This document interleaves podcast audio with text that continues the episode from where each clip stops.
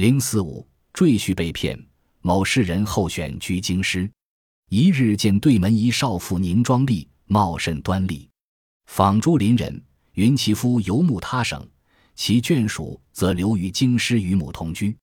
月数月，忽白纸胡门，阖家号哭，则其夫复因至矣。设法祭奠，诵经追荐，亦颇有调者。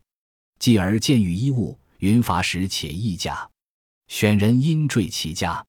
又数月，突其父生还。使之为误传凶问，大怒，将欲送诸官。母女哀欲，乃尽留其囊妾，须选人出。约半载，在巡城御史处见此妇对簿，乃之前所见之妇，系某无赖与所欢合谋以骗取选人才，后又犯他案而败者也。有位士人住在京师候选，一天。他忽然看见对门有一位少妇站在妆台前，相貌端丽。世人问她的邻居，才知道她的丈夫到别处做生意去了，她和婆婆留在京师。过了几个月，忽然少妇家白纸糊门，全家嚎哭，原来是她的丈夫去世了。少妇设了灵堂，诵经追荐，凭吊的人很多。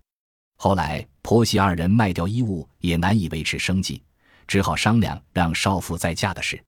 世人趁机入赘到了他家，又过了几个月，少妇的丈夫突然回来了，说死讯是误传。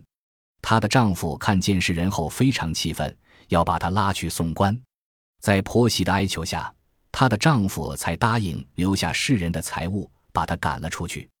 又过了半年，世人在巡城御史的公堂上看见那位妇人，才知道原来是妇人和某无赖合谋骗取世人的钱财。